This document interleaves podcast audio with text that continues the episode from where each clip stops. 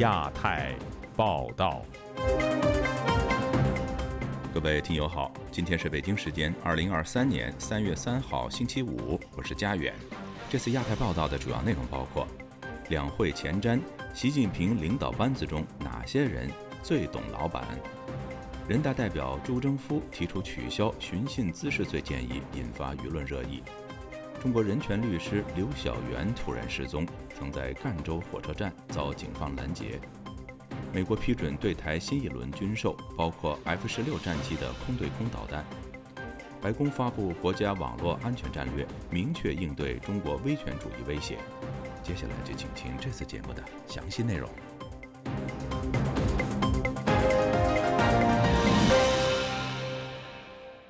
中国今年的政协和人大两会将分别在三月四号和五号在北京开幕。今年两会将出现中共党内最重要的人事换届，习近平的人马将正式接位掌权。外界关注，当这批最忠于领导的接班人们上位后，会把疫情后的中国带往什么方向？而此次两会的关注点还有哪些呢？以下是本台记者唐佳杰对两会的前瞻报道。中国政协十四届一次会议、中国人大一次会议，俗称的两会，将于三月四日、五日开幕。此次两会的最大特点就是进行五年一次的重大人事变动。虽然两会已经普遍被视为橡皮图章大会，但想读懂中国政治经济走向的人们，仍能在其中寻找信号。外界预估几乎毫无悬念，习近平将正式连任国家主席及国家军委主席。主导上海封城有功，被视为习近平心腹的中央政治局常委第二人李强，预计将接任总理，取代李克强。李强将在两会结束后亮相总理记者会，回答中外记者的提问。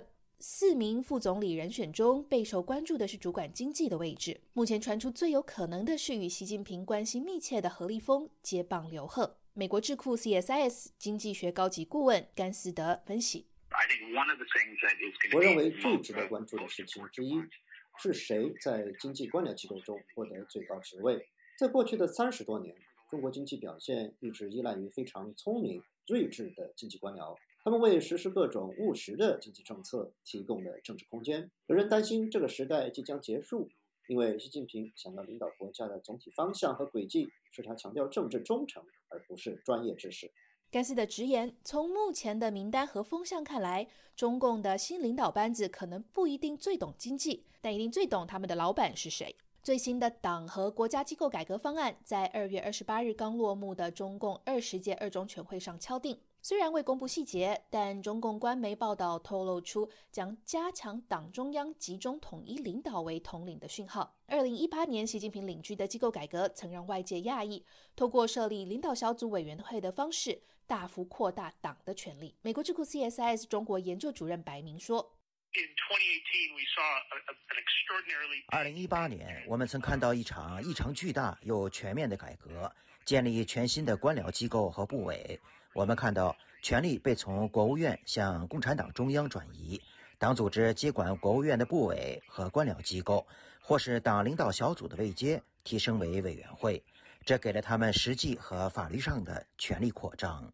一位熟知中共党内运作、安全考量不愿具名的学者告诉本台：“如果二零一八年习近平构建的是一个党国体制的轮廓二零二三年他就是着力于健全党国体制。”把所有权力归在党的底下以及他自己手中。上述学者分析，这个改革动机除了来自习近平本人的不安全感，以及对中国现实社会经济状况的危机感，也可能是习近平要为未来打台湾做准备。要实现一个高度集中权力的控制方式，就必须把两把刀——国安、公安——归到自己手中。两会前夕。中国官方公布，中国二零二二年的 GDP 增长达百分之三，就业人口新增了一千两百万人。常年研究中国经济的甘斯德对这些数据迟疑。刚刚公布的 GDP 数字，如果你相信的话，要达到百分之三的 GDP 增长，其中一半是来自投资。而几乎所有的投资增长都来自中国的国有企业。去年跨国公司的固定资产投资下降了百分之四点五，中国人口则减少了八十五万。甘斯德说，中国面临的最大挑战不仅来自外国投资，而且还主要来自中国的消费者及私营企业正在对投资与消费有所保留。一份瑞士银行的分析报告中预估，中国对今年 GDP 的设定可能在百分之五以上，而要达到这个目标，市场正在紧密关注两会是否会有刺激消费政策或收入补贴的政策出台。自由亚洲电台记者唐佳杰，华盛顿报道。从全国政协委员转换跑道成为人大代表的朱征夫，连续十五年提出取消寻衅滋事罪的建议，在网上引发两极化的看法和激烈辩论。有评论表示，这凸显中国内部有矛盾，但相信在以安全为上的治理模式下，中国官方不会轻易放弃这一便于维稳的打压工具。请听本台记者陈子飞的报道。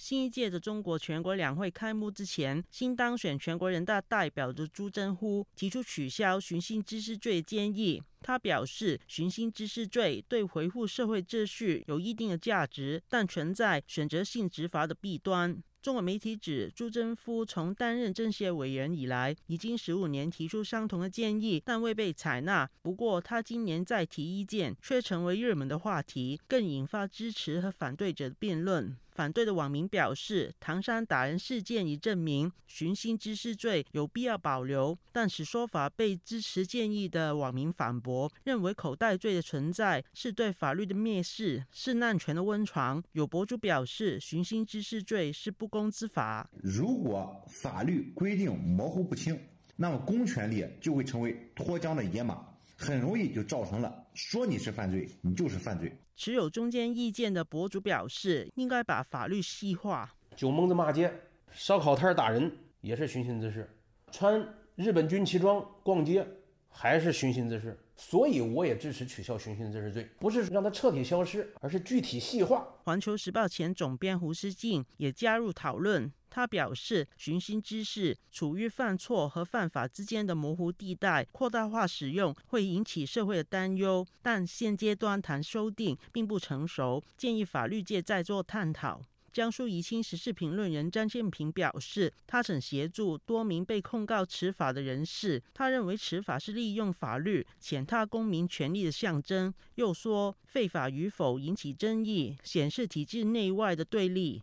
州政府提出废止寻衅滋事罪，造成了社会这个对立。证明了这个社会的不公啊！两个阵营体制内的利益集团的跟平民百姓，或者说有法治精神的人的完全对立的。曾被指控寻衅滋事的时事评论人李伐天表示：“中国的司法倒退，已不是废除哪条罪名可以挽回的局面。他也不相信当局愿意听从民意。不以寻衅滋事来处分你的，他还有其他的非法治治安的办法。他这个刑事诉讼法都能够调整为暂时。”时的状态可以无限期的关押，这就是中国的现实。即使做成了，取消了，不能证明这个中国的法治就已经好转了，这完全起不到这样一个作用。中国独立政治学者陈道颖表示，寻衅滋事罪与劳教制度同样备受争议。当时公民社会和民意还能发挥作用。尽管政法系统极力阻止，仍然能废除劳教，但现实是以安全为重心的管制模式，又接连发生四通桥事件、白纸运动和白法行动等，废法是不可能的建议。整个社会环境不一样，习近平执政以来，他更多强调的是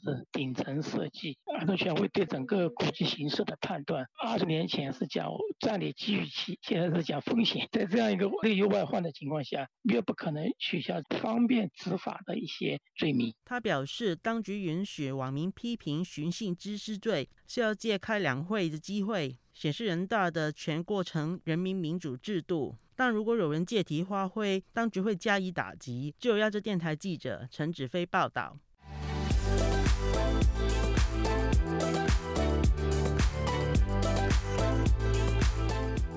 中国人权律师刘晓元星期三突然在江西赣州火车站前失踪，疑似遭到警方抓捕。该事件引起人权律师群体的强烈关注。已经一年多没有公开露面的刘晓元律师，为什么会在两会前突然被失踪呢？以下是本台记者王允的报道。前北京丰瑞律师事务所合伙人刘晓元失踪的消息，在周三当天就通过网络传出来了。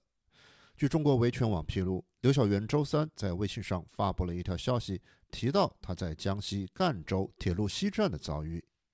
以下为同事配音：今天二零二三年三月一日上午，我在江西省赣州火车西站被江西赣州铁路西站警察拦截。我是去深圳再往珠海，我告诉赣州西站派出所警察，是你们把我拦截不让上火车的，必须要给我一个书面说法。我要求做笔录，他们也不给我做。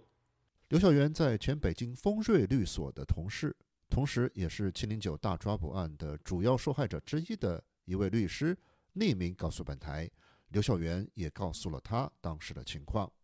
以下为同事配音：昨天晚上，刘晓元说他不吃饭，就在那儿等着他们给说法。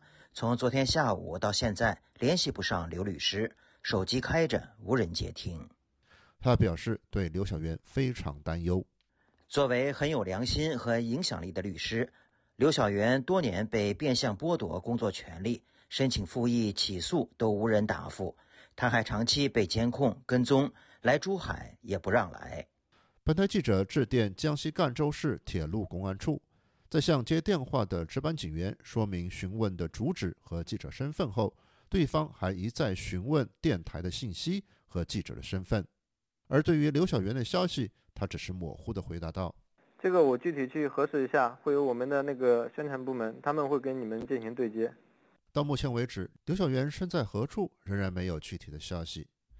刘晓元近一年实际鲜少出现在媒体和社媒上，他的推特账号最后一次发言停留在2021年12月31号。在这天的推文中，他上传了四本中文著作的封面，分别是《等待》。夹缝生存、无可慰藉和活着，这些话语和图像似乎都在暗示他个人艰难的生活现状。刘晓元这次被失踪，包括两位匿名受访者在内的多方推测，是因为全国两会即将召开，中国政府要维稳所致。异议人士、访民和人权律师等都在被严控之列。一位在中西部某城市的异议人士匿名告诉本台。他本人以及他知道的访民这几天都开始被控制。以下为同事配音。今天开始，因为两会召开，有关部门派人开始上岗了。基本我一动，他们的车就动，一般是二十四小时。重要的人是三到四个人一班，也可能已经有几天了。只是我根本就无视。他强调，对本市的访民，警方的人从前几天就开始直接坐在家门口。与小区门口步步跟踪。自由亚洲电台王允华盛顿报道。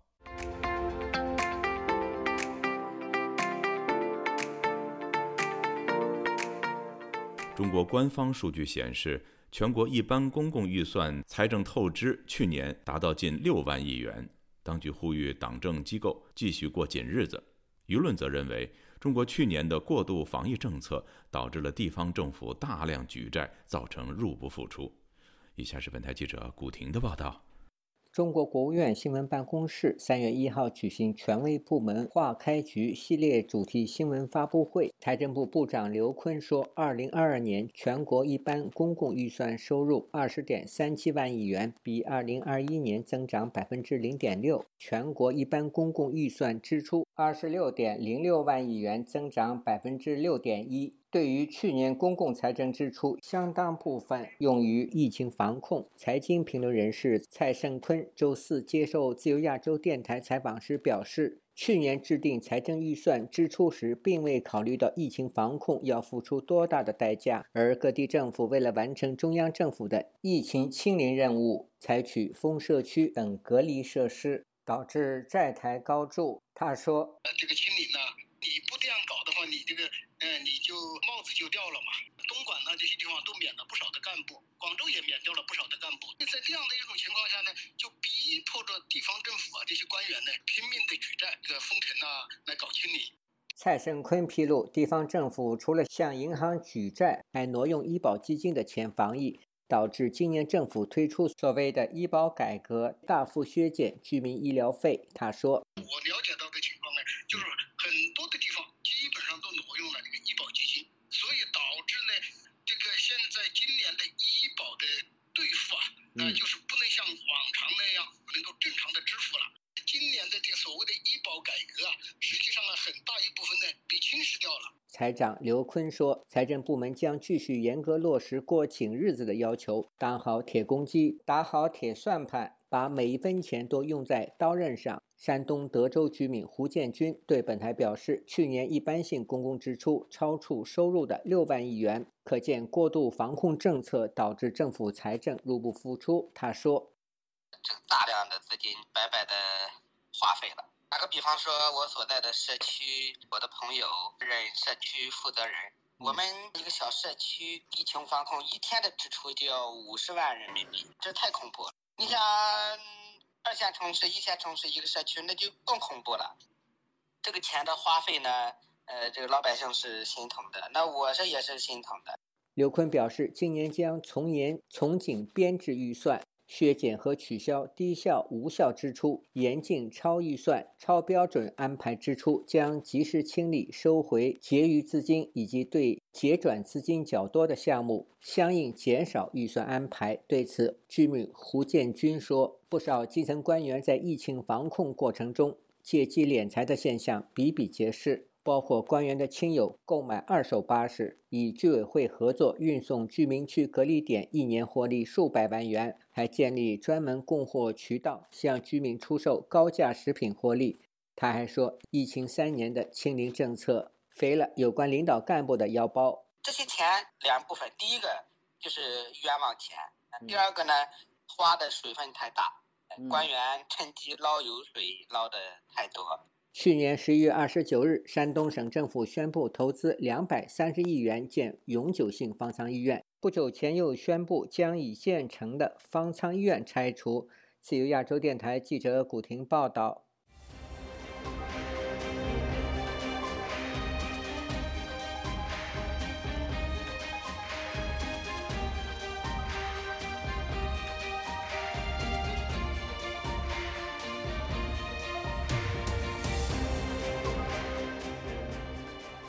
中国国台办主任宋涛近日接连会见高雄里长以及基层社团参访团、佛光山寺住持等，要求对方为促进和平统一做贡献。与此同时，中国四百多所大学也面向台湾招生，并给台生免试入学等优惠条件。有学者认为，北京当局全面促统的举动是为了影响台湾2024年的总统大选。以下是本台记者夏小华发自台北的报道。北京加强力度拉拢民进党执政的高雄市，上个月底，高雄市凤山诚义里长刘启芳带队，包括左营、三名、凤山、燕巢等区的里长、发展协会理事长李明和市民代表会代表等五十二人，组成高雄里长暨基层社团参访团，赴北京参加金台基层社区交流活动。中国国台办主任宋涛二十七号会见此里长参访团的时候称，两岸同胞是一家人，坚持一个中国原则，两岸关系就能和平发展，台湾同胞就能受益。宋涛一号紧接着在北京接见台湾高雄佛光山住持新宝和尚一行人。宋涛希望佛光山为促进和平统一、实现民族复兴做出新的贡献。台湾主管两岸事务的大陆委员会二号答复自由亚洲电台，中共其目的在扩大对外宣传，向全世界营造台湾民众呼吁中共片面推动的一国两制台湾方案以及民主协商、统一协商等形象。中方近日更宣布扩大招收台湾学子。台湾教育部国际司副司长张金淑答复自由亚洲电台，本部政策并未鼓励台湾地区人民赴大陆就学，政府提醒学生以及家长赴陆就学应。应该针对两岸的文化政治不同，评估可能的风险。陆委会表示，由原本的多校任选变为唯一录取，对台生实际是限缩其选择的机会。陆方却将此包装为优惠措施。应届高中毕业生赴陆就学，近年间只有约三百人。台湾国防安全研究院中共政军与作战概念研究所助理研究员洪子杰接受自由亚洲电台采访指出，二零二一年就有三百八十三所中国大陆学校开放台生达台湾学测军标可申请，如今增至四百一十二所，只增加二十九所。原本较好的大学本来就开放申请，但是他们为什么要这样做？其实也是他们也是肯定也是要做业绩啊，就是要说啊，我就等于是有种对民间释放善意的统战作为啦，不是对我们真的。释放善意，这样。洪子杰提到，中国不少顶尖大学开设政治思想相关课程，例如习近平新时代中国特色社会主义思想概论，有更多的机会接触到中国政治洗脑的课程。加上现在有更多的思想审审查的可能，台湾学生赴陆求学风险更高。洪子杰认为，现在疫情趋缓，中方刻意操作一种示范两岸又要应通尽通的样子。两岸政策协会研究员吴色志接受自由亚洲电台采访表示：“这个时候很密集的推出相关的做法，当然着眼于二零二四年的总统大选嘛，希望台湾选出一个符合中国期待的政党来执政。现阶段短期内的目标。”吴色志示警，两岸关系背后有亲美与和中的路线之争，中国经济和财政状况出现。疲软，中国失业率攀升，与十年前有很大的不同。中方裁员能否支撑台湾民众以及青年到中国发展？相关利诱手段恐怕华而不实。此外，中方给台生和台青优待，造成资源排挤，引发中国民众严重的相对剥夺感。台湾民众到中国发展，享受中共所谓的惠台待遇，会否面对当地社会对抗的风险？预料矛盾会比过去严重。自由亚洲电台记者谢小华台北报道。中国对台武力威胁升级之际，美国再次宣布一项对台高达六亿美元的军售计划。此外，台湾的总统府、国防部和外交部等连续发表声明，批评日本媒体有关九成台湾退役军官赴中国大陆提供情报换取金钱的报道不实。以下是本台记者夏小华发自台北的报道。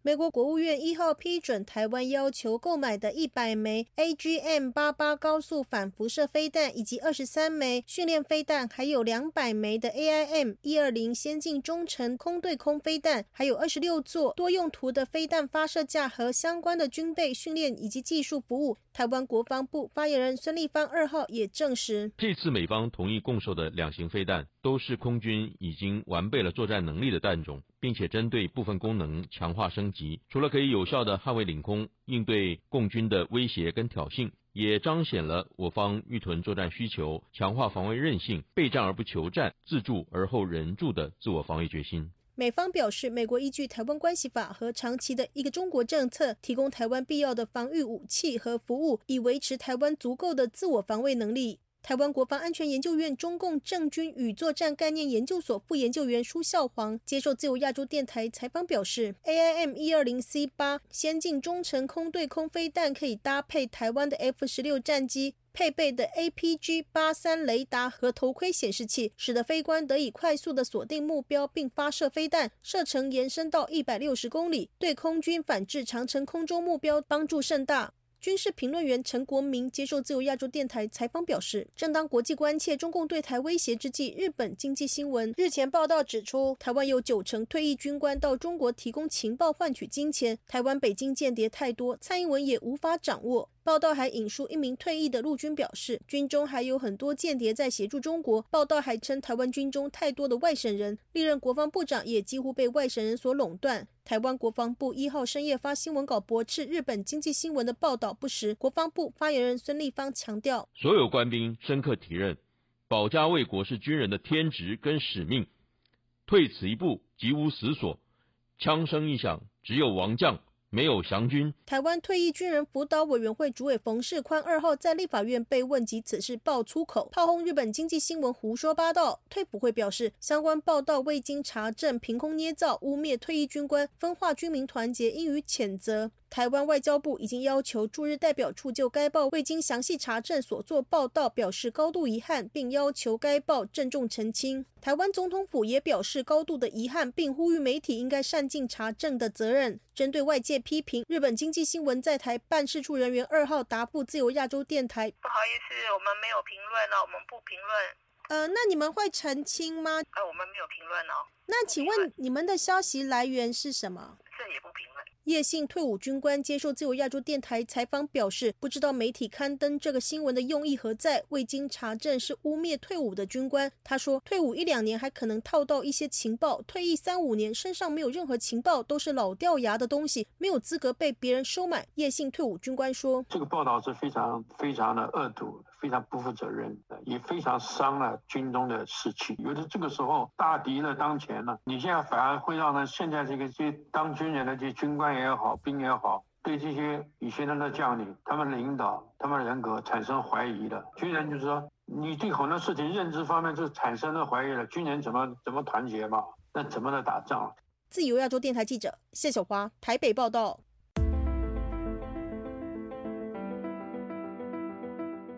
三月二号，美国白宫发布国家网络安全战略，该战略点名中国、俄罗斯、伊朗和朝鲜等国为恶意行为者，并强调对抗中国数字威权主义的威胁。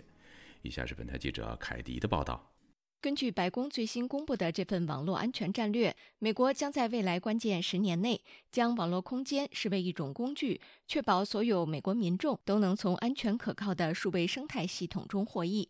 针对美国面临的网络威胁，该战略特别指出，中国、俄罗斯、伊朗和朝鲜与其他具有修正主义意图的专制国家正积极利用先进网络能力，追求与美国利益及国际准则背道而驰的目标。这些国家肆无忌惮地无视网络空间的法治与人权，正在威胁美国国家安全与经济繁荣。谈到中国时，该战略指出，中华人民共和国现在对美国政府与私人部门网络构成最广泛、最活跃与最持久的威胁，并且是唯一一个既有意重塑国际秩序，又日益在经济、外交、军事及科技方面具备这一能力的国家。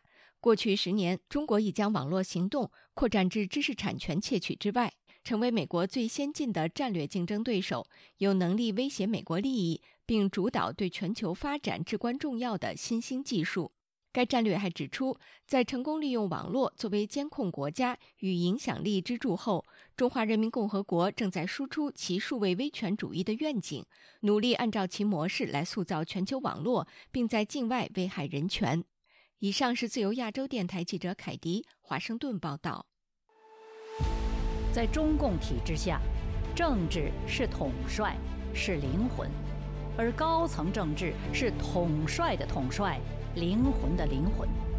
自由亚洲电台夜话中南海节目，为您关注中共高层人事动向和派系分野，探讨人事异动及权力分配如何影响未来政策走向。主持人高鑫先生已撰写近二十部相关研究专著，敬请关注。夜话中南海节目，听众朋友，接下来我们再关注几条其他方面的消息。澳大利亚战略研究所星期四发表一项调研显示，在四十四项关键及新技术领域，中国在三十七项上占据领先地位。这项调查由美国国务院资助。对全球军事、航天、能源以及生物科学领域被引用最多的科学论文进行了追踪评估。研究发现，在某些领域，全球最先进的十所研究单位都设在中国。报道还说，美国在七项科研上领先于世界，其中包括高性能计算、量子计算、小型卫星以及疫苗技术。美国《华尔街日报》二号报道，中国稀土矿商类股周四走低。有消息说，特斯拉计划在其新一代的永磁电机中放弃使用稀土。特斯拉星期三在其投资者日活动上表示，它正在创造一种不使用稀土金属的新永磁电机。该公司在推特上还表示，其新的动力系统将更加高效。欧盟官员二号在欧洲议会上表示，中国具控制权的欧盟境内港口码头等物流业占全欧盟港口吞吐量的百分之十。欧洲议会交通委员会当天针对中国投资欧盟境内港口情势，邀请欧盟执行委员会官员接受问询。印度作为 G20 轮值主席，在新德里举行的二十国集团外长会议后表示，除了俄罗斯和中国外，二十国集团的大多数成员星期四都强烈谴责乌克兰战争。印度在会后的主席总结和成果文件中，基本上沿用了他在上个星期 G20 金融领导人会议后发布的类似声明中所使用的语言。另外，据美国官员表示，美国国务卿布林肯二号在二十国集团外长会议的场边与俄罗斯外长拉夫罗夫短暂会晤，就乌克兰议题向对方施压。这次的亚太报道播送完了，谢谢收听，再会。